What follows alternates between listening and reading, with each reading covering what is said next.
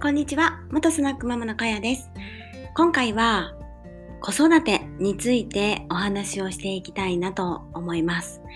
皆さんは、えー、旦那さんとね、えー、奥さんと共にね、子育てをしていますか？私はですね、まあ、ほぼ、ほぼですね、週末以外はワンオペ育児をしています。なので、あ本当にあ時間がないなって思うことが多々あってですね。でも、あのー、まあなんとかね、やってるんですけど、一人目の時に、あの、何かね、固定概念が私はあって、あのー、すごく、なんて言うんですかね、几帳面に育児をね、してましたね。なので、まあ、どこか連れて行く時も、あ、なんかバイキンがついたらいけないと思って、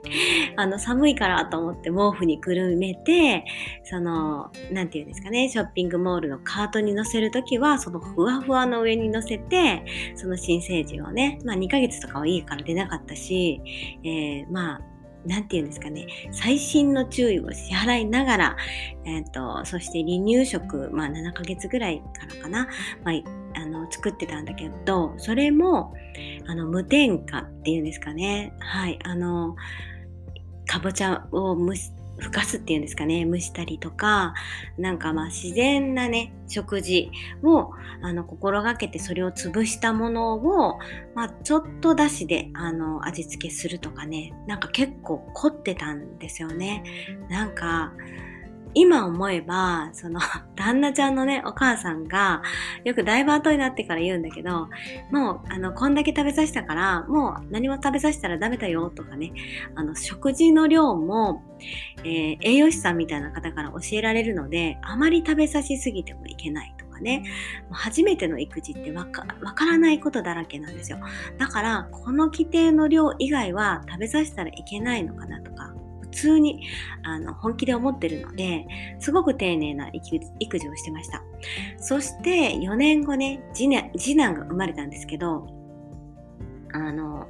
1人目と全く違うんですよね。あの、あったかい時期に生まれたので、その毛布にくるむっていうこともしてないし、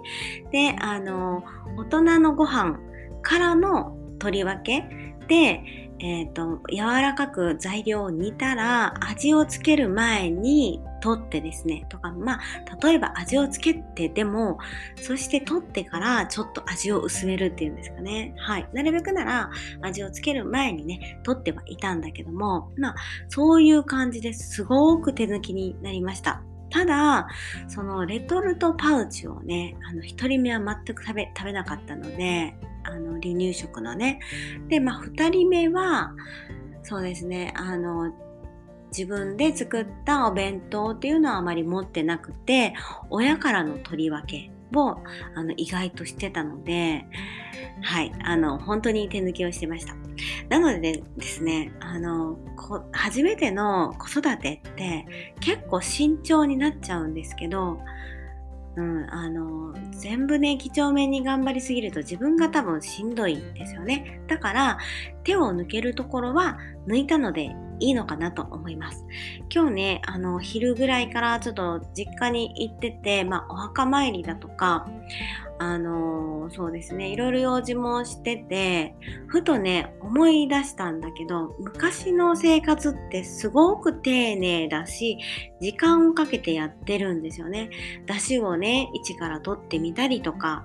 あと何があるかな。お餅とかもあうちの子お餅好きなんだけどあの普通に木の薄薄っていうのかな？木きねっていうのかな？きねつき餅をね普通に作ってたし子供の頃に途中でねあのお餅つき機を導入してあのきねではねつかなくなったんだけどなんか昔の生活ってすごく丁寧だなってね、ふと思いました。それをね、今私がやろうかと思ったら、時間がなくてですね、あれもこれもできないと。なので、時短できるようにね、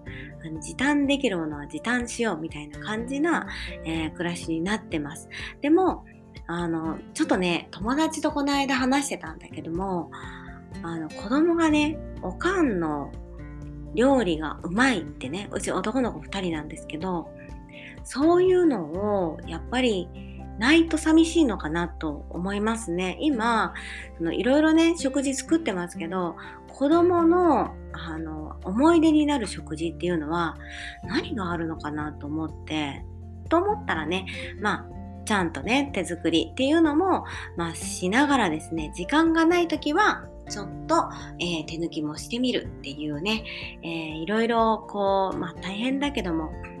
えー、まあね、協力者がいるなら、その旦那さんにね、手伝ってもらうとか。でもワンオペ育児の方は、あの、切羽詰まるというかですね、頑張りすぎると結構しんどいので、息を抜きながら、あの、手を抜けるところはね、抜いて、そして、えー、手をかけるところは手をかけてね、育児の方も、家事の方もね、頑張ってみてもらえたらいいかなと思いました。ということで、今回は終わりたいと思います。じゃあね、バイバーイ。